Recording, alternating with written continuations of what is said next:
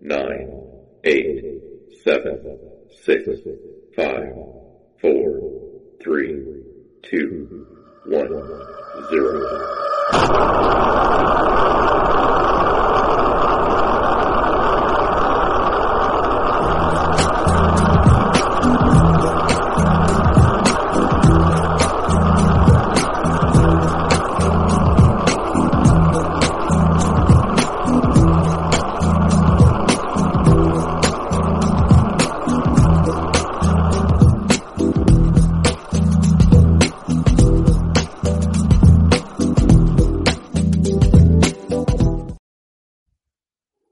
Hola, ¿qué tal? Bienvenidos a Tuning to the Blog.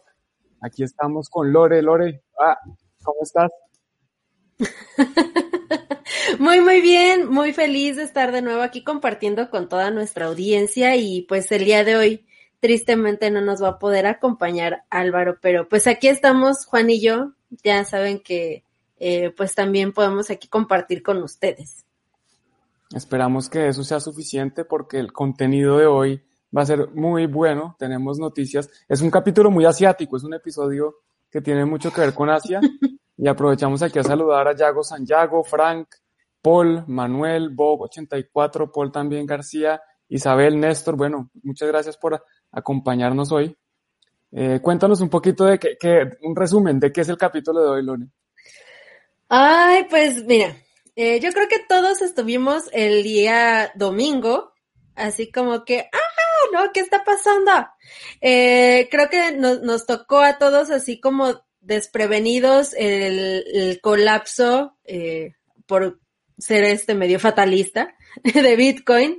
Eh, obviamente todos los que estamos aquí sabemos que no pasa nada, son movimientos como comunes, normales, pero honestamente sí fue sorprendente que en cuestión de una hora cayó así, ¡pum! ¿No? Un megacentón, como que se tropezó Bitcoin y se fue a dar contra el piso. Y de repente otra vez empezó a subir, subir, subir, subir. Y bueno, ahorita ya estamos como estables de nuevo. Pero pues sí fue como un momento muy emocionante para todos. Eh, fue muy divertido para mí, la verdad. Estuve compartiendo memes en redes sociales, estuve este, haciendo bromas respecto a esto. Y pues tú cómo lo viviste, Juan? Yo la verdad casi que ni lo viví. Yo, yo me enteré cuando me desperté que alguien preguntaba, bueno, ¿y qué pasó con el precio, Juan? Y yo no tenía ni idea y me metí a ver y yo, ah, bueno, no, pues buenísimo. No, grata noticia. No, no sabía, no me había enterado. Eh, a mí la verdad es que no me importa. Eh, la verdad que es que me tiene sin cuidado. Incluso yo, yo, lo veo con buenos ojos porque aprovecho a cambiar eh, el poco fiat que me queda y salgo a venderlo y ya. Es, a mí yo lo aprovecho. Y para los que no saben de qué está hablando Lore, vamos a mostrar aquí en la pantalla, pues esa, ahí se ve la, eso es el precio de Bitcoin. Cada vela que ven ahí es un día. Y aquí tuvimos, pues ayer, el domingo, fue una vela bastante negativa, cayó un 6%. Pero si vemos aquí los últimos meses, eso no es nuevo, esto ya ha pasado. Mira, aquí viene y cae, se recupera, viene y cae, se recupera, viene y cae. ¿Qué creen que va a pasar? Pues yo no sé, pero, pero no, me preocupa. Entonces, eso es lo que está pasando, ¿no? Pues que, que, está cayendo, está en ese momento de oportunidad de compra, buy the deep, pero pues aquí no se dan recomendaciones de inversión. Entonces, eso es lo último que puedo decir con respecto al precio. Sí, yo, yo la verdad, el, luego tengo, o sea, guardo un poco de, de fiat o de alguna otra cripto en, en, algún exchange para aprovechar esas oportunidades o dejo eh, órdenes de compra, ¿no? A veces. Pero este sí de plano me agarró así como totalmente desprevenida y en ese momento me metí a intentar así ver como qué hacía, si, si movía, si metía, qué hacía, y ya no supe ni qué hacer, entonces no compré al final, pero, pero estuvo, estuvo muy divertido, muy, muy divertido, y pues sí, simplemente eh, tranquilizar a todos, no pasa nada, es lo normal en Bitcoin, es una montaña rusa Bitcoin, por eso les dije hace rato en Twitter, vamos a gritar juntos en esta montaña rusa y pues simplemente disfrutar el, el viaje, ¿no? Y, y aprovechar las oportunidades cuando se presentan. De acuerdo, si tienen, yo lo que pasa es que como no tengo mucho, no tengo nada en los exchanges o muy poco, eh, los domingos no puedo hacer transacciones, entonces no podría comprar el domingo, pero eso sí es evidente lo que hice hoy. Eso sí fue a primera hora, empecé a preparar todo lo que requerido para comprar el DIP, porque yo sí creo que son buenas oportunidades que no se presentan mucho y hay que aprovecharlas.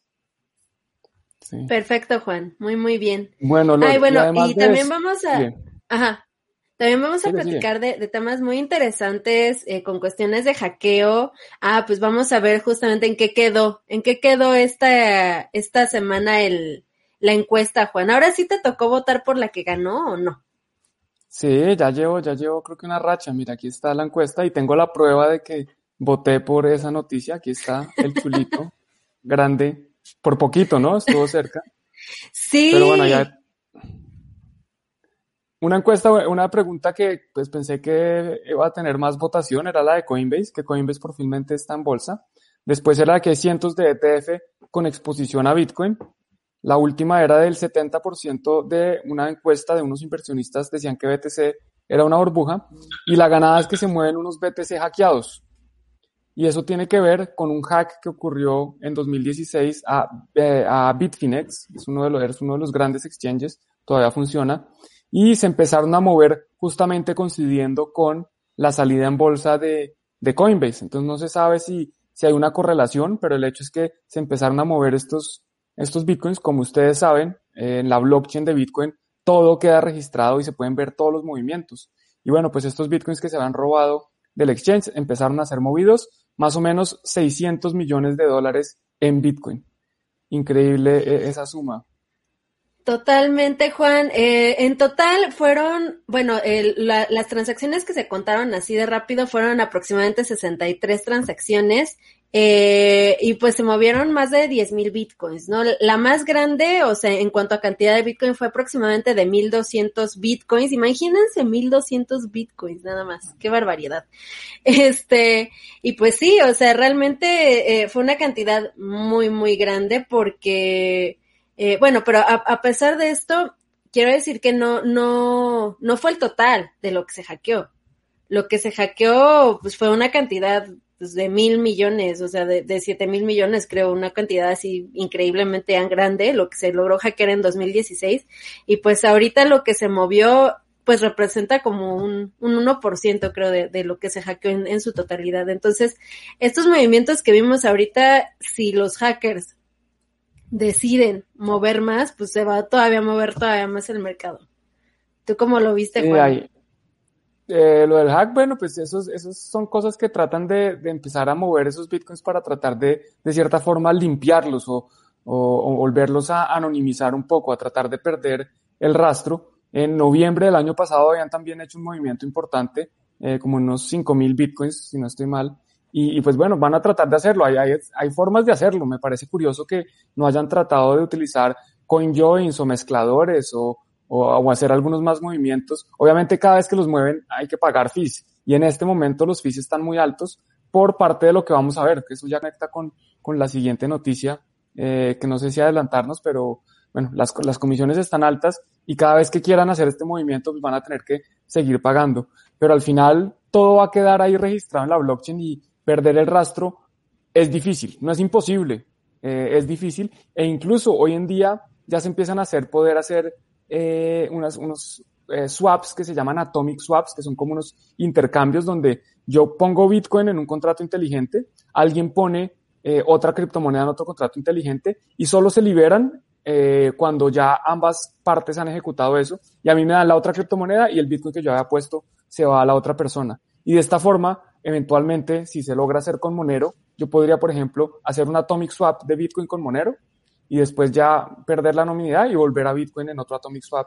Y pues eso sería bastante interesante porque es una forma de, de darle privacidad, sería utilizar Monero como una herramienta para darle privacidad a Bitcoin. Yo creo que esas cosas en el futuro van a pasar y, y pues seguramente va a haber muchos usuarios y los hackers también aprovecharán esas herramientas.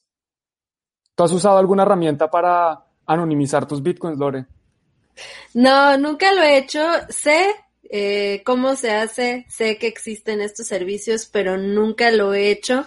Eh, en parte, ¿sabes por qué, Juan? Porque eh, parte de lo que yo tengo ha sido por, los pagos del envase, ¿no? Entonces, como mencionaba en algunas ocasiones, estos ingresos, pues yo como, como es mi obligación, tengo que declararlos. Y si yo llegara a hacer eso, o sea, se pierde como ese registro también y cuando regresen a mi cartera yo ya no podría en dado caso justificar este que vuelvo como a, a, regresar e, ese cripto a fiat, ¿no? Entonces, yo intento mantener ese registro lo más limpio posible eh, para, para evitarme problemas en, en un futuro, ¿no? Bueno, sí, como quien dice, el que nada debe, nada teme, y tú estás pagando impuestos y dando toda la contabilidad de forma muy transparente, entonces incluso te ayuda el hecho de que sea rastreable. Si en algún momento llega el gobierno a pedirte alguna información, bueno, ahí está, mira, ahí está, mire la blockchain, mire el precio de ese día, transparente, no hay ningún problema. Así es, así es. Eh, digo, eh, hay gente que lo hace y es también, pues, algo, algo respetable por X o Y razón, eh, pero pues sí, yo, yo prefiero así, por ahora. completamente válido. Hay personas que quieren mantener su privacidad y no es necesariamente por capar impuestos, por escapar impuestos. Puede ser por muchos otros motivos. Puede ser porque no quieren que los demás personas sepan cuánto tienen Puede ser, pues hay, infinitas razones y no hay que discutirlas acá. Yo también soy de los que piensa que cada uno hace lo que quiera con su dinero. Si quieren pagar impuestos, paguen impuestos. Si no quieren pagar impuestos, pues, pues no lo hagan, pero eso sí ya depende Oye, Juan, de, cada uno. Alerta de scam ahorita, en este momento, en tu Facebook, creo. Ah, de puta. Bueno, bloqueemos a este usuario. Sí, aguas. Gracias.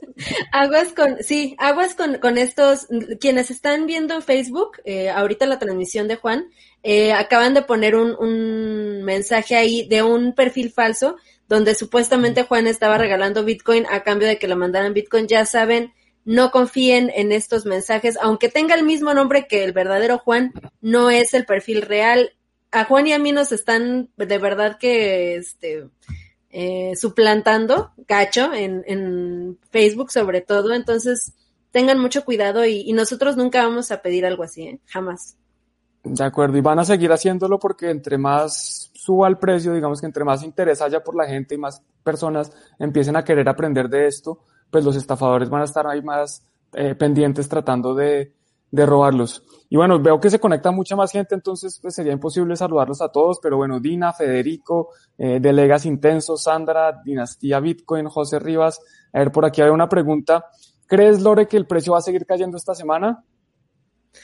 Ay, pues como lo he dicho muchas veces, yo no tengo ningún fundamento de absolutamente nada. Este, yo diría que mm, no, pero no, no, no hago análisis. Entonces, no, o sea, igual y latino, igual y no. ¿Quién sabe? De acuerdo, 50-50. Bueno, y una más Vamos fácil. A aventar una moneda, ajá. ¿Subirá más para finales mm. de este año? Pues lo que he visto de análisis de algunos otros que, que sí hacen análisis, de verdad así con, con fundamentos, no como lo que yo estoy haciendo ahorita, que nada más es por decir. Eh, según ellos, sí. Eh, pero quién sabe qué pasará. La verdad no, no sé. ¿Tú qué crees, Juan? ¿Otro 50-50? yo, yo, ahí sí estoy más hacia que sí. Ahí sí estoy más hacia que, hacia que sí. Bueno, yo no sé si va a cerrar el año por encima de lo que está, pero yo estoy convencido de que en algún momento en el año va a estar más alto que hoy.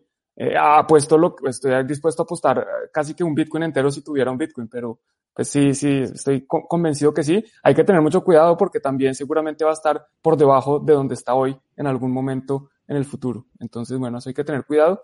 Y vamos para, para ir moviéndonos. Vamos a ver por qué estamos hablando que las transacciones están un poco costosas y también vamos a empezar a ver distintas razones, distintas noticias que algunas personas argumentan que son los justificantes de por qué el precio de Bitcoin cayó.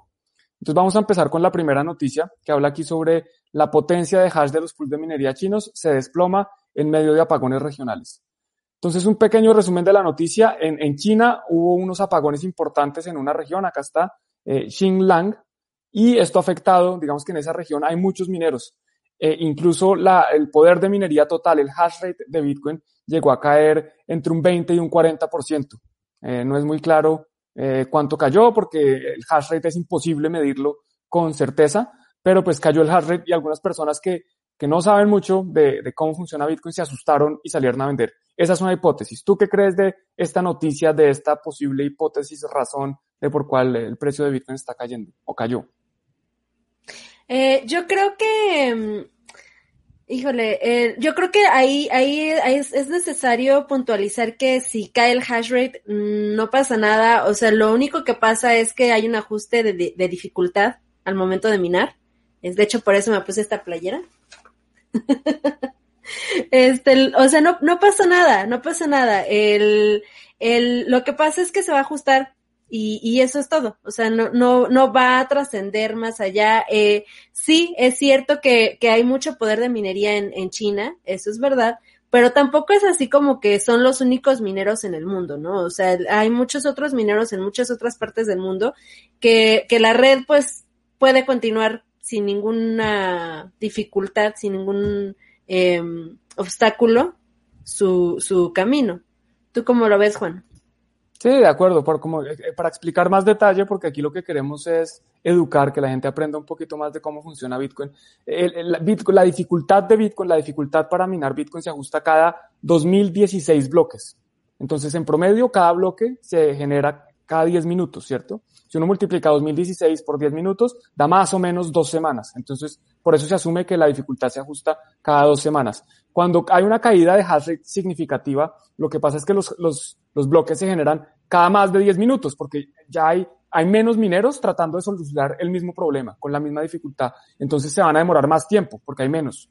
Entonces, como se demoran más tiempo, pues simplemente ese periodo de ajuste se va a demorar un poco más de lo esperado. Normalmente son, como les decía, dos semanas, se puede demorar dos semanas y media, un poquito más, pero no va a ser nada grave. Y también algo que pasa, y que lo vamos a ver aquí, les voy a mostrar en la pantalla, es que eh, los, a ver, está acá, bueno, aquí está lo que les quería mostrar primero, que es que se empiezan a acumular más transacciones y empiezan a, este es, este es el, el mempool de Bitcoin. Este es como todas las transacciones que no están confirmadas. Entonces, en abril 12 había transacciones no confirmadas, había más o menos, esto en, números son como, no sé en qué, cantidad, estos son, deben ser 60 mil transacciones y este, estaban pagando más o menos 100 satoshis por byte. En este momento hay prácticamente el doble de transacciones por confirmar, o sea, pendientes por confirmar, y se está pagando más comisión. ¿Por qué se está pagando más comisión? Porque la gente quiere que su transacción la incluyan en el próximo bloque y pues tiene que pagar un poco más. Y aquí de pronto esto se ve más claro en otras dos gráficas, estas son gráficas de Glassnode.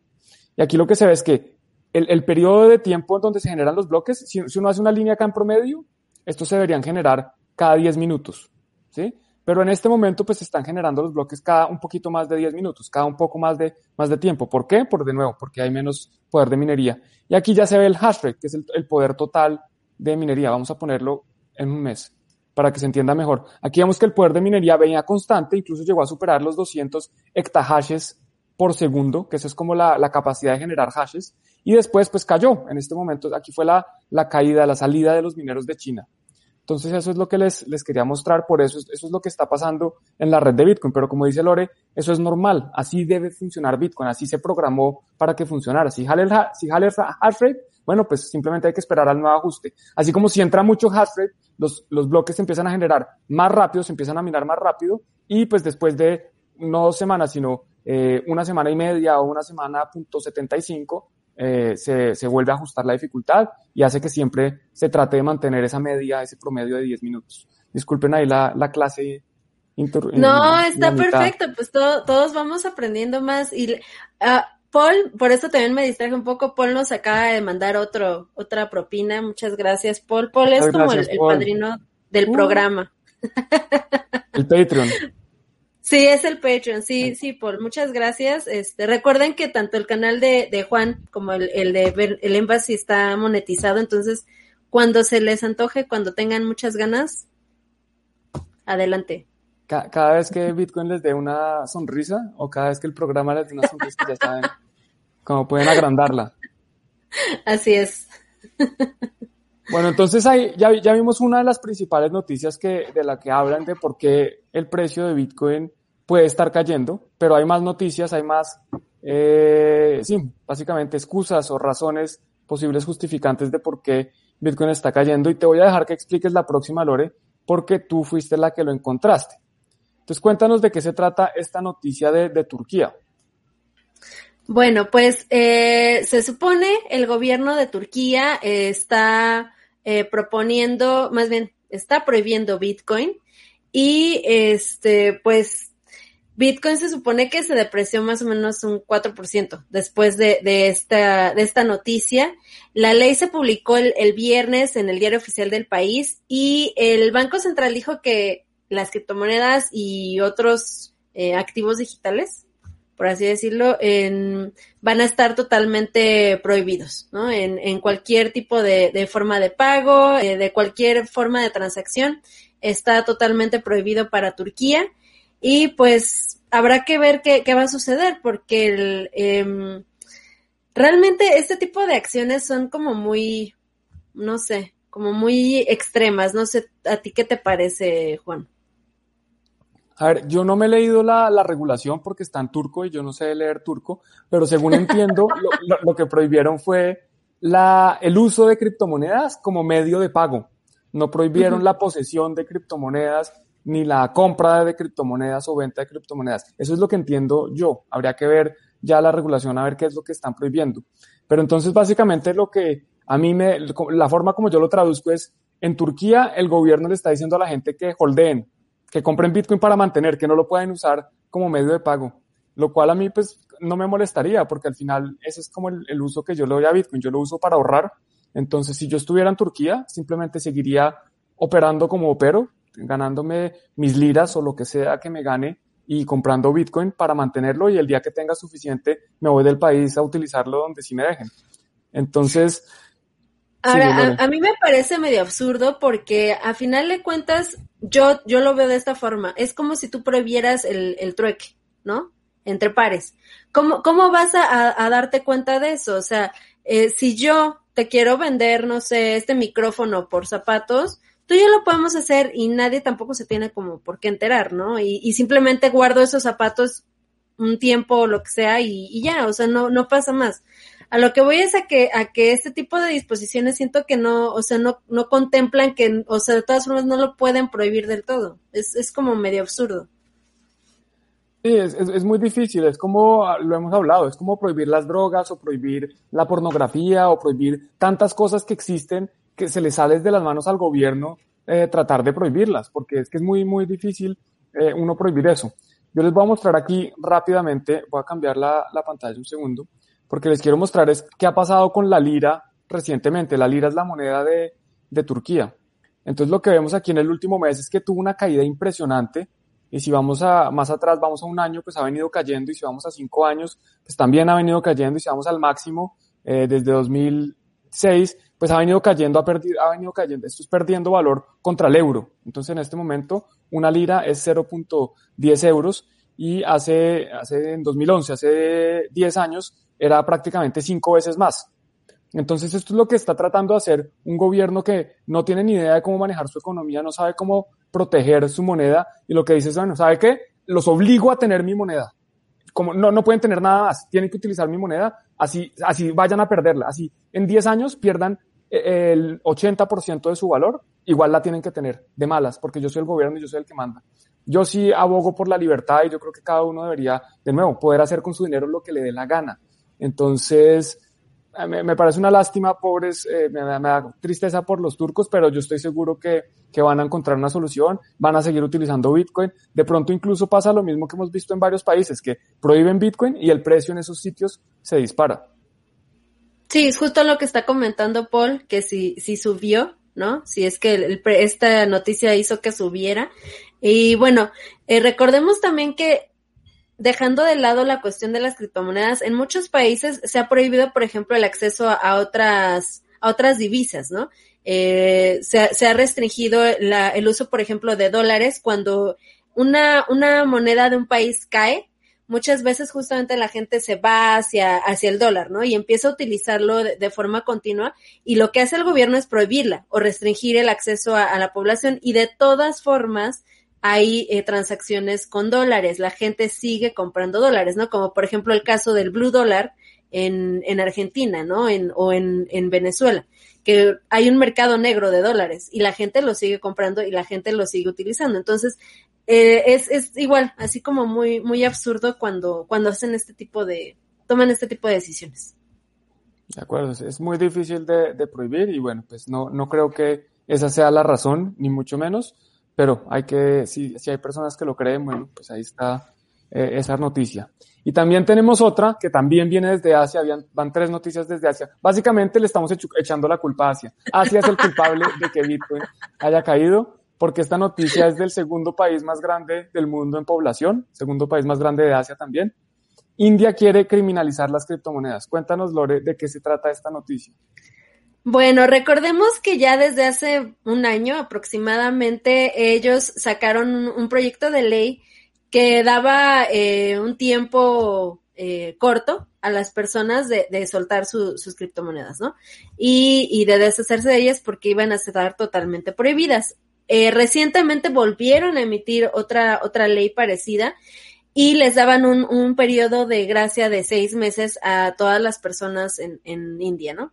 Entonces, el, lo que ahora está sonando mucho y de hecho no encontré otra noticia más que esta donde se menciona esto, pero esta misma pena que está ahí señalando este, este Juan, eh, surgió desde hace un año con la primera legislación, que es que si tú tienes Bitcoin, eh, se supone que te pueden dar una pena hasta de 10 años, ¿no? Entonces, me parece una cosa muy extrema, me parece una completa cacería de brujas muy absurda, eh, pero casos como este se han dado muchas veces en diferentes países, no con Bitcoin, sino con otro tipo de cosas, eh, cuando hubo persecución de, de personas que tenían preferencias homosexuales, eh, la persecución de personas que tienen otra religión, o sea, eh, ha habido cosas así muy, muy estúpidas, a mi parecer.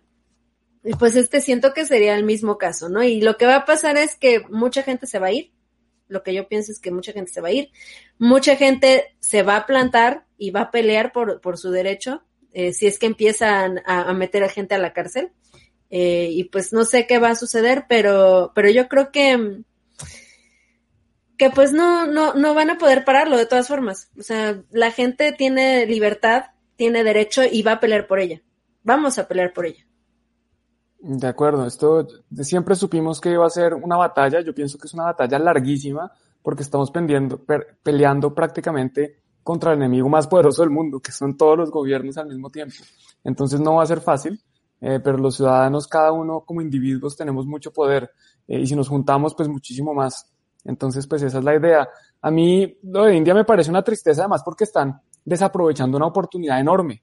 India tiene pues un montón de talento, algunas de las mejores universidades de ingeniería, de sistemas, de computación están en India. Eh, yo, yo he estudiado con indios y son de las personas más inteligentes que he conocido, obviamente no todos los indios, pero hay muchos indios que sí son muy, muy, muy inteligentes, supremamente inteligentes y tienen mucho talento dedicado a, la computación, a programadores, a temas de tecnología y están dejando pasar una oportunidad única en la historia de la humanidad Estamos hablando de que hay una revolución donde puede que cambie todo el concepto de el dinero, de cómo funciona el mundo para transferir valor por internet y India puede quedarse por fuera teniendo todo el talento. Es que eso es lo triste que tienen, eh, deben tener cientos de millones, si no por lo menos millones, bastantes millones de programadores, de gente que entiende la tecnología, que podría aprovecharla para hacer eh, que Bitcoin sea mucho más potente, más rápido, eh, crear soluciones, billeteras, exchanges, eh, cosas que ni siquiera nos han pasado por la cabeza.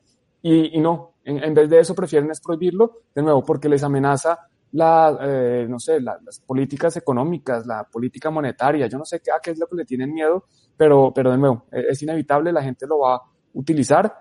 Se están quedando por fuera de la fiesta. Una lástima lo que está pasando en India.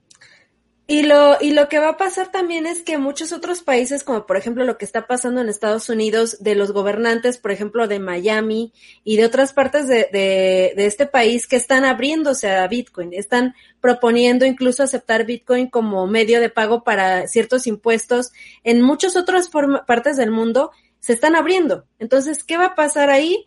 Mucha gente de, que tiene Bitcoin, mucha gente que tiene criptomonedas, pues va a preferir simplemente eh, migrar hacia estas partes de, del mundo donde sí están abiertos a la tecnología, donde sí están aceptando Bitcoin, donde están prefiriendo eh, tal vez no, no, no, este, ¿cómo decirlo? Sí, tal vez no ceder, ¿no? Por completo, pero sí empezar como a, ver la forma de adaptarse a, Bitcoin y, y, no salir perdiendo totalmente, ¿no? Porque pues eh, eso es lo que va, va a terminar sucediendo en India, como dices, mm, tristemente. Sí, es que es una lástima porque no se ponen a pensar que hoy en día Bitcoin vale un billón de dólares. O sea que hay gente que tiene un billón de dólares que van a ir a donde puedan utilizar ese billón de dólares, a donde les presenten facilidades, a donde puedan aprovechar el dinero que han ahorrado. ¿Y a dónde van a ir? Pues ya lo hablamos, a donde, a donde haya una regulación más favorable, porque es que hoy en día moverse es muy fácil, coger un avión es muy relativamente barato y si es un bitcoiner que tiene un par de bitcoins, que tiene 10 bitcoins, esa persona se va a ir a donde le da la gana. Entonces es una lástima que estén desaprovechando también no solo esa fuga de talento, sino además que están dejando de traer esa inversión, que al final la inversión trae más eh, trabajo, más desarrollo, e incluso más impuestos, porque pues ahí si uno quiere hacer una empresa tiene que pagar impuestos, eso que se lo digan a Lore que es empresaria. Entonces es una lástima que estén dejando pasar esta oportunidad, pero bueno, pues nosotros a seguir trabajando, a seguir contándole a la gente sobre esta revolución que estamos viviendo, para que precisamente no se queden por fuera, para que si los indios se quieren quedar por fuera, lástima por ellos, pero si ustedes están viendo esto, no se queden por fuera. Y, no se trata de invertir todo su dinero en esto, ¿no? Se trata de aprender la tecnología y ver cómo pueden beneficiarse. Así es, Juan, así es. Bueno, y la siguiente noticia, cuenta. ¿Qué otra noticia nos, nos tienes por ahí? Bueno, tenemos, tenemos otra con relación a, a esta, precisamente al food o a las posibles razones de, de por qué está cayendo. Y algunas personas decían que era lo de Coinbase. Entonces, bueno, aquí importante seguirnos en Twitter, porque es que en Twitter está pasando todo y uno no puede hacer un video cada cinco segundos o cada vez que ocurre algo, entonces Twitter es una buena forma de, entregar esa información. Y aquí está, por ejemplo, están hablando de que los todos los C-level, C, son como directivos, o sea, el, el, director de finanzas, el director de producto, supongo, y el executive, o sea, el presidente de la compañía, el CEO, vendieron gran parte de sus acciones. Pero ojo, porque es que el tweet acá, esto está mal escrito. El CFO no vende el 100% de sus acciones. Aquí la tabla muestra cada una de estas personas, estos son distintas personas, y muestra cuántas acciones, qué porcentaje de sus acciones vendieron eh, de, lo que tenían. Pero esta tabla está mal hecha porque en realidad, y después lo conecto con este otro tweet, y por eso es importante eh, ver la información en detalle, no es todo lo que tenían, simplemente es la participación que podían vender. Entonces aquí ya Frank Chaparro, que es de, The Blog, es una, esta es una de las personas que de pronto vale la pena seguirme, ya lo sigo ahí, dice following. Entonces nos dice, mire, no es que vendieron todo lo que tenían, vendieron las que estaban disponibles para vender. Y ahí sale cada una de las personas, este es el CEO, Brian Armstrong, vendió solo menos del 2% de las acciones que tenía, mientras que en el otro tweet dice que vendió el 71%, si no estoy mal, el 71%. Esto está mal, esta información es errada, acá está la información correcta. ¿Tú crees que esto puede haber afectado eh, la caída del precio de Bitcoin, Loren? Mm, más que del precio de Bitcoin, tal vez en la confianza en Coinbase. Yo, yo diría, eh, más que repercutir directamente en el mercado de Bitcoin, yo digo que muchas personas mm, vieron muy mal, con, muy mala cara esta, esta acción, eh, porque justamente el, si tú como propietario de una empresa, como propietario de acciones de tu misma empresa, vendes enseguida de que sale al mercado, eso como que dices, ¿qué onda, no? O sea, tú no crees en, en, en tu misma empresa o, o, qué está pasando. Lo que se rumora por ahí es que hicieron esta, esta venta debido a que necesitaban como flujo dentro del mismo Coinbase, ¿no? Pero pues bueno, no sé, no sé a qué se habrá debido esta acción. Yo en lo personal considero que se ve muy mal, eh, públicamente hablando, que tú como dueño o como participante mayoritario en una empresa tomes este tipo de acciones. Entonces, mm, ¿tú qué crees, Juan? Bueno, aquí podemos tener un pequeño debate porque yo creo algo distinto. Eh, a ver, es importante entender que aquí esto no es un IPO, como mucha de la gente cree. Un IPO es una oferta inicial de acciones donde una compañía emite acciones, crea nuevas acciones para salirlas a vender al mercado. Esto, no, esto es distinto. Aquí no se crearon nuevas acciones. Aquí simplemente la compañía que tiene unas acciones, digamos que son 100 acciones, puede vender esas 100 acciones. Pero ¿quién tiene las 100 acciones? Pues las 100 acciones las tienen el CEO, el CFO, el COO, todos los CES y algunos inversionistas. Y la única forma de que esa acción negocie en el mercado es si los que hoy la tienen la venden. No, no hay otra forma porque no hay nuevas acciones. Entonces, para poder crear mercado, ellos tenían que vender. alguien tenía que vender. Y pues el CEO dice, bueno, pues yo quiero vender algo. Yo, yo estoy, llevo trabajando en esta empresa ocho años, eh, yo voy a vender algo. Y como vimos, vendió el 2% de las acciones que tienen. A mí no me parece eh, un, exagerado. Y por otro lado, hay que ver para qué las vendió. Si las vendió para comprar Bitcoin, yo creo que está haciendo bien. Yo creo que el upside en Bitcoin es mayor. Yo, eh, si las vendió para de pronto invertir en otras empresas más chiquitas, pues de pronto también está haciendo bien. No, no, no lo sé. Pero mi punto es que yo sí, yo, yo justifico lo que están haciendo. No, si, estuviera, si hubieran vendido el 100% de las acciones, es distinto que si han vendido una pequeña participación. Entonces, entiendo que pueda verse mal, pero es que era la única forma de darle liquidez al mercado. Es que alguien tenía que vender esas acciones. Alguien las tenía y ese alguien tenía que venderlas, o si no, no iba nunca a negociar. Y pues pasó y ahora parece que a algunas personas no les gustó. Entiendo que si fuera, de nuevo, el 97%, el 99%, el 100 o incluso el 80, uno dice, oiga, eso se ve feo. Pero si es el 2, no, me tiene sin cuidado. Son, opiniones distintas. ¿Qué, qué, cómo me refutas o qué quieres? Eh, pues sí, o sea, eh, son, son manejos eh, de la empresa. Obviamente yo no estoy como muy adentro de, de esta de lo que hacen o no en, en Coinbase, la verdad, no, no sabría decirte bien. El problema tal vez fue la, la, la, forma en la que se dio a conocer esto, ¿no? O sea, como dices, hay datos que se contradicen, ¿no? Hay datos que sí están como mostrados, que, que sí son los reales. El, la persona que hizo este tweet, ¿quién hizo el tweet de, de que el 78% de las acciones? Vamos a ver si no la cerré. A ver, a ver, dame un segundo que ahora me toca buscar en eh, el historial. Ajá, es, estas, estas personas, bueno, eh, ven un dato, lo interpretan mal o lo, o lo quieren mostrar mal, ¿no? Y eso es lo que produce que, que las personas digan, mmm, como que, que, está muy mal que, que Coinbase, que, que, los directivos de Coinbase hayan vendido estas acciones, ¿no? Entonces, eh, yo en lo personal sí me dio ese sentimiento porque justamente yo nada más leí ese, ese tweet, pero no me, no me adentré a, checar bien la tabla. Pero sí, mm, probablemente sí, tengas razón. Habrá que ver quién es. Fue Asier Bayón, pero yo debo confesar que yo también, aquí yo dije, yo hice un post diciendo, así le creen a su negocio. O sea, yo en su momento también, cuando vi esta información, es que por eso es que también uno no puede creer en todo lo que ve en Internet, porque muchas veces la información o no es cierta o está mal interpretada. Sin embargo, rápidamente alguien hizo por acá un comentario. Eh, ah, bueno, acá está. Xerx, él dice, bueno, oiga, debe poner que son sus acciones disponibles para vender, que no son todas sus acciones. O sea que aquí ya a mí por lo menos me aclaró y por eso le doy las gracias y le digo que importante aclaración, porque sí es muy distinto. Y ya después en el otro tweet, vamos a ver si lo encuentro rápido, el otro tweet fue simplemente unos segundos después, aquí sí ya está clarísimo, aquí ya dicen, mire, eh, y les explico rápido, es que cuando, cuando eh, hay un evento como estos de emisión de acciones, eh, el CEO no puede salir a vender toda su participación. Tiene una, unos porcentajes que eh, el, el, exchange, Nasdaq, le dice, mire, usted puede vender solo el 20%. Eso se llaman como unos vesting periods, unos lockups. Y pues la persona no puede venderlo todo. Entonces eso fue lo que pasó. Vendió el 90 y pico por ciento de lo disponible para vender que en este caso representaba el 2%. Entonces yo te entiendo, estoy de acuerdo, o sea, en su momento cuando yo lo interpreté como tú, también eh, dije, oiga, eso, eso deja mucho que desear de Coinbase. Pero después de analizarlo un poco mejor, yo digo, me parece que está bien o que cada uno, de nuevo, cada uno hace con su dinero lo que le da la gana. Claro, por supuesto. Y pues bueno, afortunadamente también se hizo pública esta información, ¿no? O sea, eh, para que todo mundo podamos eh, verla, analizarla y, tomar nuestras propias opiniones.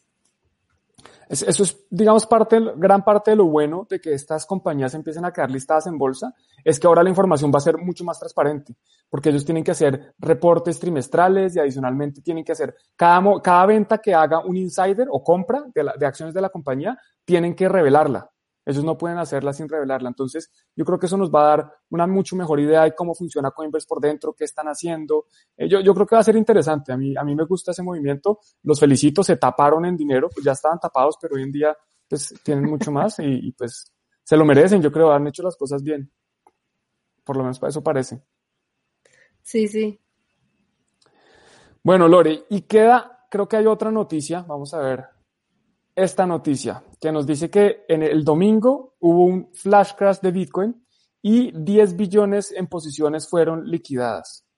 Entonces esto es como una, una noticia que pudo haber sido causa o resultado, no, perdón, ¿Causa? Sí, causa o, resultado, causa o consecuencia, porque es ambas en realidad. Esto lo que hizo fue de pronto acelerar esa, esa gran caída de Bitcoin. ¿Qué nos puedes contar de esto? Recordemos que cuando se hace trading, bueno, para empezar, recordemos que no debemos hacer trading eh, si no sabemos bien cómo funciona y eh, el margin trading todavía menos, ¿no? Eh, yo, yo lo he dicho varias veces, yo no soy trader y en la vida yo crearía margin trading porque cuando se hace este tipo de trading, no estás jugando con tu dinero, sino como con un dinero prestado, ¿no? Entonces, o sea, yo le pido este dinero prestado y yo juego como posiciones, eh, ya sea para comprar o para vender, apalancándome. Y eh, si yo hago esto, lo que el, el, riesgo que yo corro es que si hay un movimiento como el que pasó, eh, mi, mi, orden, mi, mi posición se liquida, yo pierdo ese dinero y, y, pues ya, o sea, valió, ¿no? Entonces, el, lo que sucede es que se va justamente como de manera escalonada en diferentes posiciones y si esta se, se ejecutó, va la, siguiente y la siguiente y la siguiente y la siguiente y si yo no puse algo que se llama stop loss, pues me quedo recto, o sea, me quedo así en la calle. ¿Tú has hecho margin trading, Juan? Sí, yo he hecho margin trading, pero yo tampoco hago trading. Y, y, lo que dices es un poco exagerado porque además, digo, no, no exagerado, es aún peor, porque es que incluso con stop loss también cuando llega el momento del stop loss, el stop loss lo que hace es tomar la posición contraria. Entonces también hace que se acelere un poco la, la venta en ese caso, lo cual es aún más, hace que sea aún más, más grave eh, eso que está, eso del trading apalancado. Y para, para explicar de otra forma lo que estás diciendo, apalancarse básicamente es pedir prestado para invertir más. Entonces, en vez de, si yo estoy apalancado, digamos, dos veces, si Bitcoin sube un 5%, a mí me sube la posición un 10%. Si yo estoy apalancado cinco veces, si Bitcoin sube un 10%, a mí me sube un 50%. Pero si Bitcoin baja un 10%, a mí me baja un 50%. Entonces, si yo estoy apalancado 100 veces, que es lo que algunos exchanges permiten, con un movimiento del 1%, ya pierdo todo. Entonces, por eso es que el apalancamiento es, es, es, muy poderoso, pero es muy peligroso. Y hay que tener cuidado y por eso nosotros pues no hacemos trading ni recomendamos hacer trading. Eh, pero bueno, de nuevo, el que sabe hacerlo lo puede hacer y puede vivir de eso, sí, claro, eso hay que aprenderlo y hay que saberlo. Lo que pasa con trading es que uno está compitiendo contra todo el mundo. ¿Y, y quiénes son los que ganan en trading? Siempre, siempre que hay alguien que compra, hay alguien que vende. O sea que siempre que hay alguien que gana, hay alguien que pierde. ¿Y quiénes ganan? Pues los que saben, los que llevan haciendo eso por, por cientos de años o por cientos no, porque no hay aquí alguien tan viejo, pero, pero sí por, por mucho tiempo. Entonces hay que tener, hay que tener mucho cuidado con eso. Acá no, nos ven algunos eh, traders como Aurora Franco, que justamente ella eh, recalca el, el, poner un stop loss, pero sí, como menciona Juan, a veces ni eso te, te salva, ¿no? Entonces tengan mucho cuidado porque pueden terminar liquidados y pues este movimiento simplemente sí liquidó muchísimas posiciones que se tenían en, en, los mercados en ese momento. De hecho, se menciona que uno de los más grandes fue Binance, el que hizo más liquidaciones durante este movimiento. Y pues, ni modo. Hay que tener mucho cuidado. Hay que tener cuidado. Y aquí también nos dicen, eh, no sé si tú sabes sobre esto, pero si la caída de Ether también puede ser por, después del Ford Berlin, será por lo mismo. No, no estuve poniendo mucha atención a Ethereum, la verdad. Mm, probablemente sí tenga que ver porque recordamos que generalmente cuando Bitcoin sube o baja eh, afecta las altcoins también y, las otras criptomonedas. Entonces puede ser que también lo haya, lo haya afectado. Puede ser que también algunos no hayan estado muy de acuerdo con algunas implementaciones y simplemente se retiraron o, o hicieron algún otro movimiento. Entonces puede deberse a ambas cosas. Pueden ser muchas cosas. Hay definitivamente una correlación muy fuerte entre Bitcoin y cualquier otro, otro criptoactivo. Iba a ver si alcanzaba a mostrarles una gráfica, pero, pero veo que me va a demorar mucho más en encontrarla. Entonces no les, no les voy a mostrar, se las quedo debiendo. Pero definitivamente si Bitcoin sube, todo sube. Si Bitcoin baja, todo baja. Y es, es lo normal de este mercado. Bitcoin representa más de la mitad de todo el mercado y, y pues al final es el, el valor. De, no quiero decir que es el valor de verdad y lo demás no tenga valor, pero pues sí, todo sigue a Bitcoin, eso sí, no hay nada que hacer al respecto. Eh, algunos subirán más, otros menos, pero al final todos van, está muy correlacionado, se llama eso, en, en mercados tradicionales. Bueno, y hay noticias que no son tan malas. Hay unas noticias que también vienen de Asia para no dejar a los asiáticos con toda la culpa de todo lo malo. Y esta viene desde China, eh, porque, bueno, después de el crackdown, o sea, después de lo que, de las grandes prohibiciones que hicieron en China, ahora el gobierno, incluso esto es un, esto se llama un vicegobernador del Banco Central, el Banco de la Gente de China, que es el nombre del Banco Central, dice que Bitcoin es como una alternativa de inversión y que puede ser importante y que va a tener, eh, digamos que va a ser, va a representar una parte importante del sistema financiero del mundo. Del mundo acá la persona se llama Libo, Libo es el Deputy Governor del Banco de la Gente de China. Bueno, y aquí sale diciendo que Bitcoin y las criptomonedas, ojo, aquí dice, eh, bueno, acá menciona que es Bitcoin, pero yo por ahí oí que era eh, las criptomonedas. No me acuerdo exactamente dónde está. Obviamente, yo creo que tiene más razón por el lado de Bitcoin, pero, pero bueno, pues China parece que está cambiando de opinión. ¿Qué, qué, cómo te parece esta noticia, Lore? Hace aproximadamente unos dos años, creo que fue, o año y medio, no sé si recuerdas, pero hubo unas fotos en internet, en Twitter sobre todo, de unos panfletos que eh, estuvo distribuyendo el gobierno de China sobre Bitcoin. O sea, informando a la población, informando eh, sobre cómo funcionaba y qué hacía. La verdad no, hubiera guardado esa fotografía, no sé si tú lo viste, Juan. No, nunca lo vi. ¿Y era, ¿y era información verídica? Ajá, o sea, si, si, era, si era real lo que decían ahí, o se explicaban cómo funcionaba Bitcoin y así.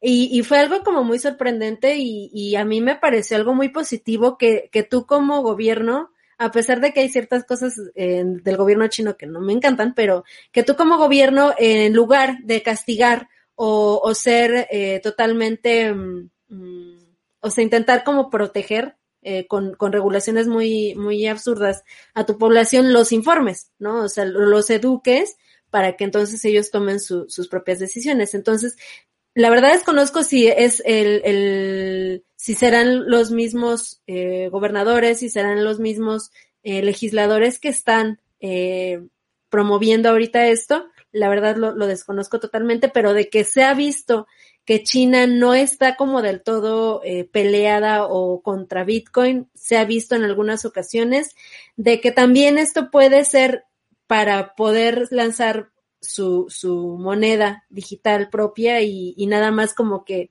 ok, sí conoce las criptos, pero, pero nosotros vamos a lanzar la, nuestra propia, pues también.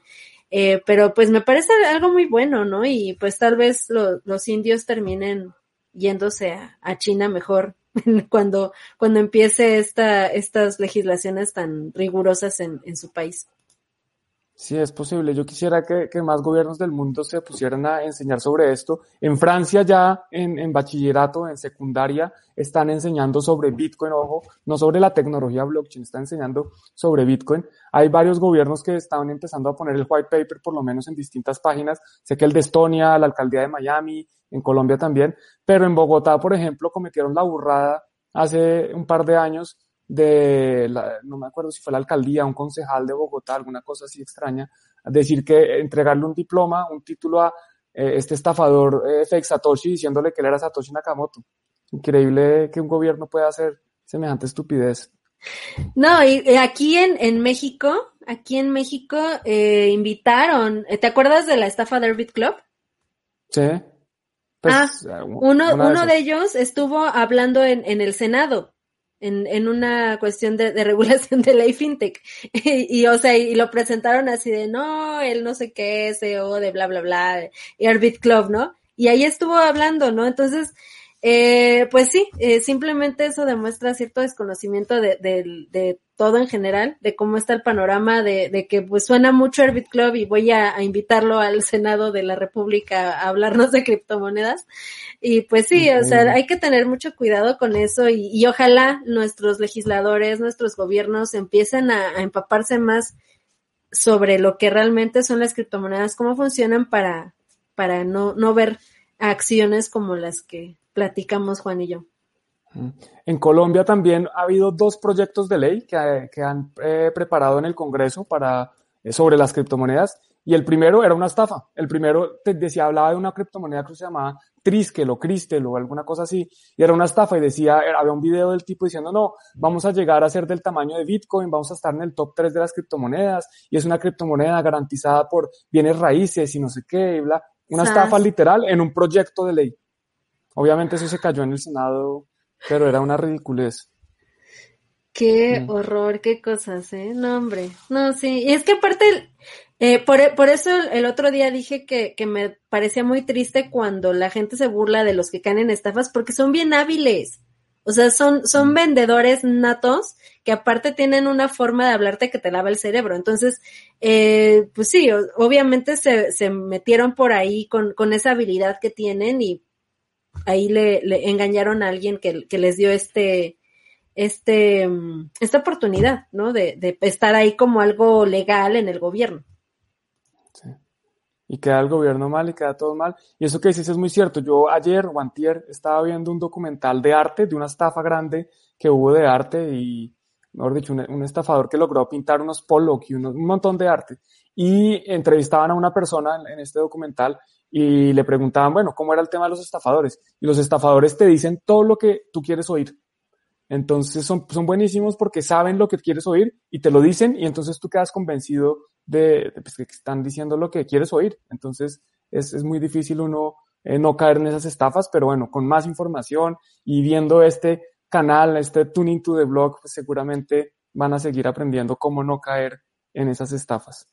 Y les voy a mostrar rápidamente lo que les había contado, la, la correlación, aquí está la correlación de Bitcoin con Ether, con la criptomoneda de Ethereum, desde 2018 y vemos que está, es muy alta, es más, siempre ha sido más del 0.55.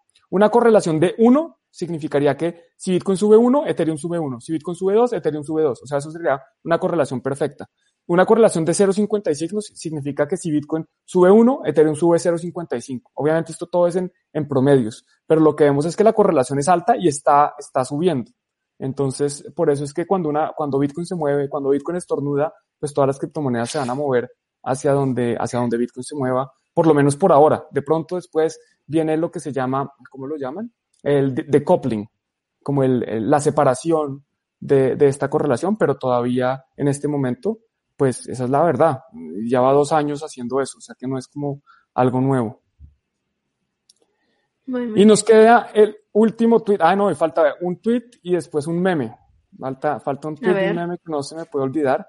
El tweet, hay que tener en cuenta que este es un tweet, no es una noticia, no está confirmado, pero este es un tweet que encontramos, que, Lore está compartiendo con nosotros.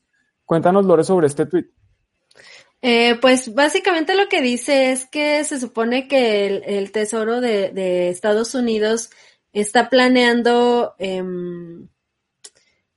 ¿cómo decir? Acusar.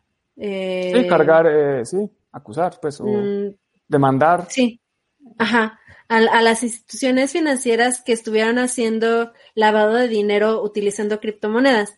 Ahora, ahí dice nada más sources, pero nunca menciona de dónde sacó esto. De hecho, eh, yo encontré algunas otras noticias de, por ejemplo, de Bean Crypto, creo que de Yahoo Finances, donde citan este mismo tweet y justamente mencionan que no, no, no tiene ninguna, ningún backup, ¿no? O sea, esto quién sabe de dónde lo sacó, pero definitivamente eh, causó pánico. De hecho, ahí vemos la cantidad de retweets que tuvo, la cantidad de, likes que tuvo. O sea, las personas sí se vieron afectadas por este tweet.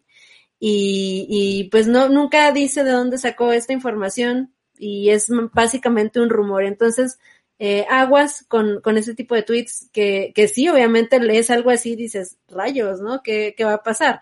Eh, pero si nos ponemos también a pensarlo, las instituciones financieras que realmente han sido probadas por lavado de dinero, que se les ha encontrado así tal cual el, y se les han eh, puesto cargos, mm, no, no les pasa nada. O sea, eh, nada más pagan una multa y se acabó, ¿no? Y todos olvidamos que HCBC ha pagado multas por lavado de dinero, que creo que también Santander eh, entonces, bancos grandes han sido imputados por, por cargos de, lavado de dinero y no les pasa absolutamente nada.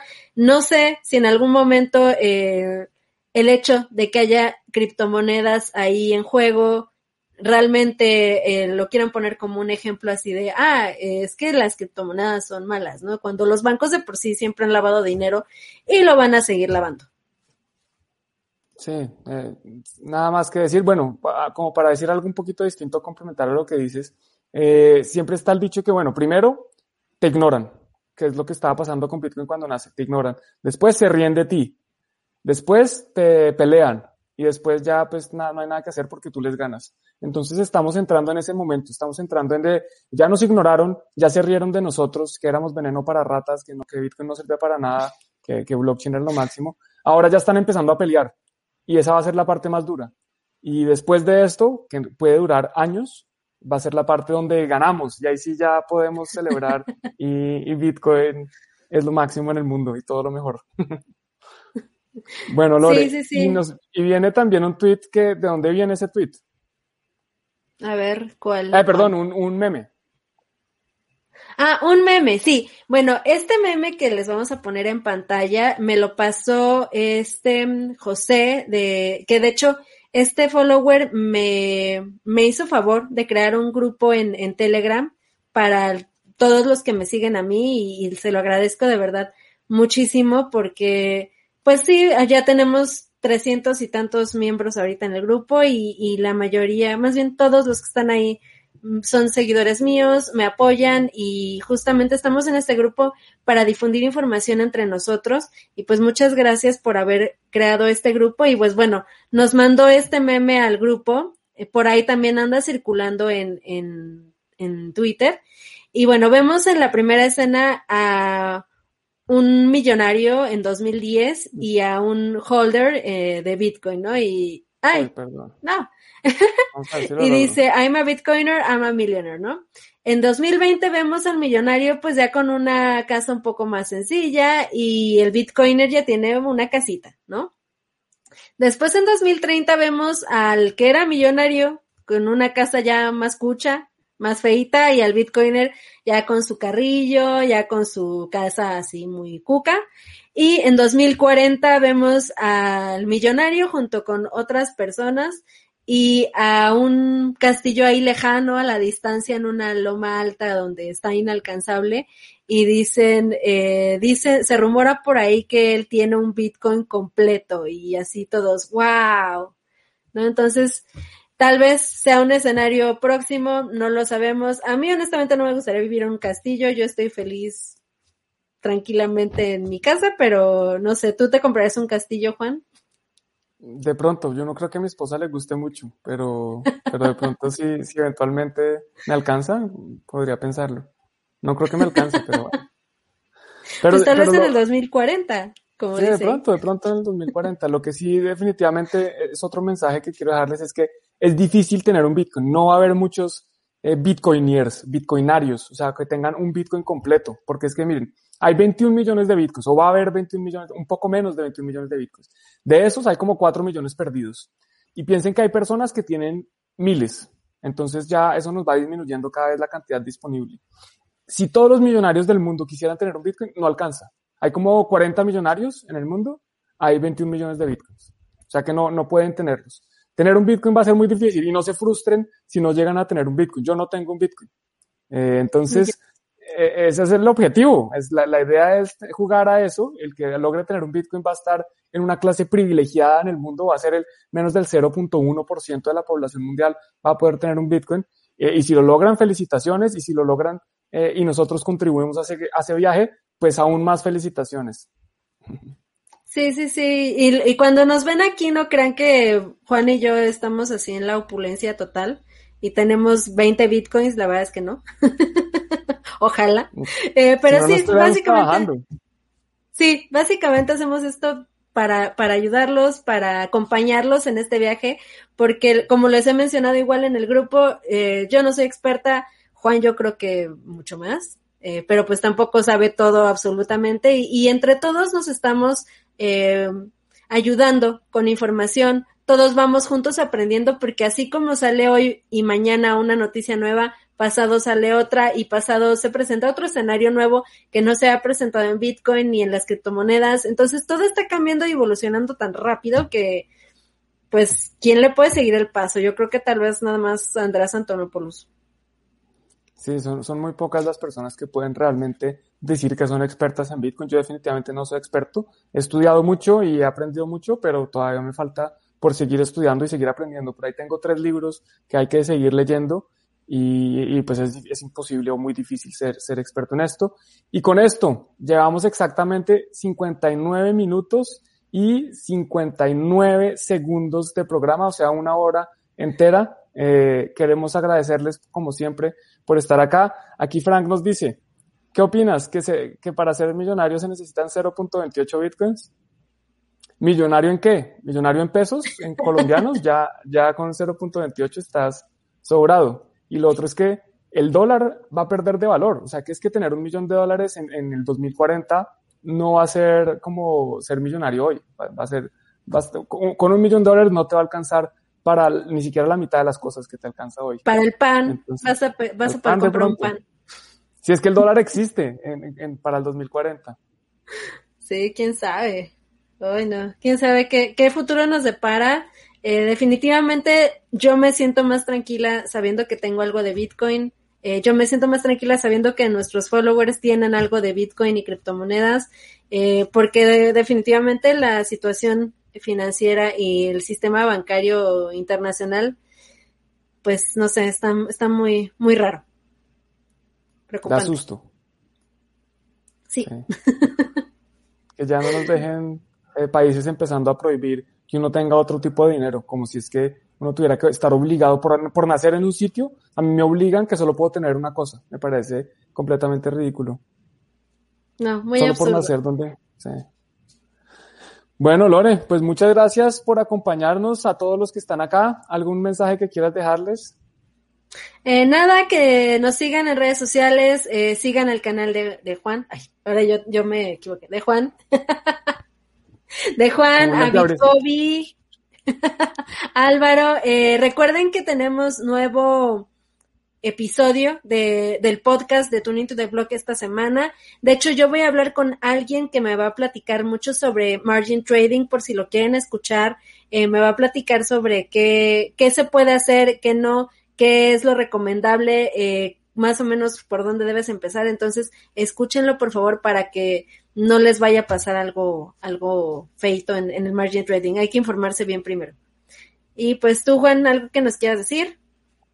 Lo mismo, que le den like al video, que eso también es muy importante en, la, en el canal donde estén, que se suscriban si no se han suscrito y que también le den clic a la campanita para que YouTube les avise de los próximos videos. Y por último, agradecerles de nuevo por estar acá, por acompañarnos, que tengan una excelente semana. Nos escuchamos el jueves y nos vemos la próxima semana o a Lore seguramente en el canal de Bitcoin en Basibar esta semana. A mí en Juan en Cripto ah. también, por ahí estaré con videos. Cuenta. No me van a ver en el canal de Bitcoin Basibar, pero les voy a decir por qué. Esta semana se está llevando a cabo, más bien se va a llevar a cabo Talentland y hay una sección que se llama Blockchainland en donde eh, platicamos eh, diferentes personajes del criptoespacio y a mí me tocó participar en un panel sobre NFTs. Entonces, no se lo vayan a perder. Es el miércoles a la una y media de la tarde. ¿Sale? Entonces ahí nos vemos esta semana, no por el canal del Embassy, sino ahí. Bueno, yo sí, el miércoles voy a estar en el canal de Juan en Cripto con un capítulo también de NFTs, pero estos NFTs son distintos porque están en Bitcoin, o más bien en Liquid Network. Que los que no saben qué es Liquid Network, ¿cómo así que NFTs en Bitcoin? Bueno, pues de eso vamos a hablar. Miércoles, si no estoy mal, es a las 6 pm hora de España. En Colombia eso sería a las 11 de la mañana. Y ahora sí, creo que con eso nos despedimos. Así es. Hasta pronto, chicos y chicas. Bye.